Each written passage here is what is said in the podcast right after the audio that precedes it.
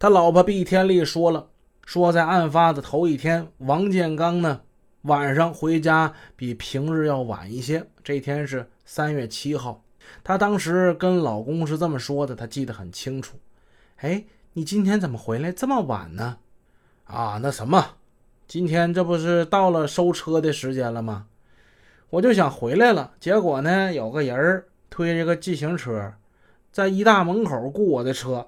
然后呢，让我驮着他自行车呢，一直给拉到寺院。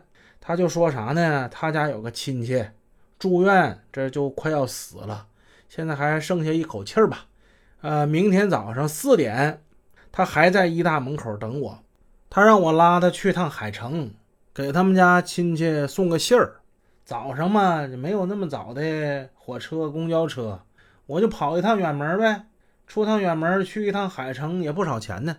所以媳妇儿啊，今天晚上提前帮我做点东西啊，放到那个锅里头。明天早上我串个气儿啊，我一吃我四点钟我得到一大门口啊。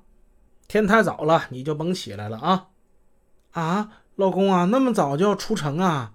这道可不近呐，我感觉有点不安全呐。咱别去了，行不行？哎呀，没事儿，那雇车那人都五十来岁了。嗯，说话我感觉挺客气啊。哎，再说人家把定钱都给我了，都给了我五十了，我不能言而无信呢。嗯，不行，老公，咱咱要不然明天早上我陪你，你你把那钱给他退了得了。这这这太早了。王建刚啊，是一个很守信用的人，妻子的劝说却没能把他拦住。第二天，他还是。一早天没亮就出去出车了，于是他再也没有回来。这一情况呢，越发使侦查员感觉到犯罪团伙这次抢劫第一饲料厂这工资这事儿啊，是早有预谋并做了充分准备的。他们使用诡计，在头一天就用欺骗的手段雇好了出租车，第二天清早呢，把司机王建刚。弄到一个隐蔽的地方给他杀害，然后再用这辆车到饲料厂实施抢劫。问题是，犯罪分子为什么对情况掌握的这么准确呢？侦查员为了弄清这个问题，在该厂保卫科的配合之下，在厂内开展了调查。刘明志，咱们前文提到，他是案件的主要目击者之一。侦查员到了医院找他谈话。现在他的腰伤呢，经过治疗已经没有什么大碍了。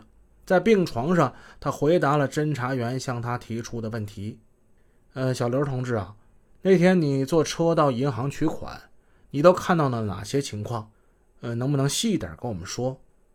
嗯，我们坐车到了银行门口，司机王俊就把车停在银行对面的马路上了。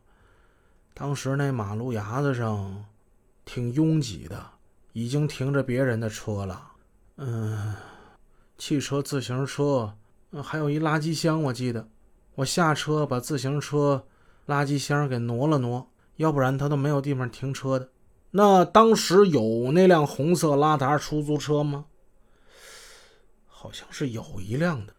我记得我把自行车挪到前面停着那辆红色拉达旁边，腾出了一个空位。然后王俊就把伏尔加就停在那儿了。那你当时看没看见那个拉达车里有什么情况？你回忆一下。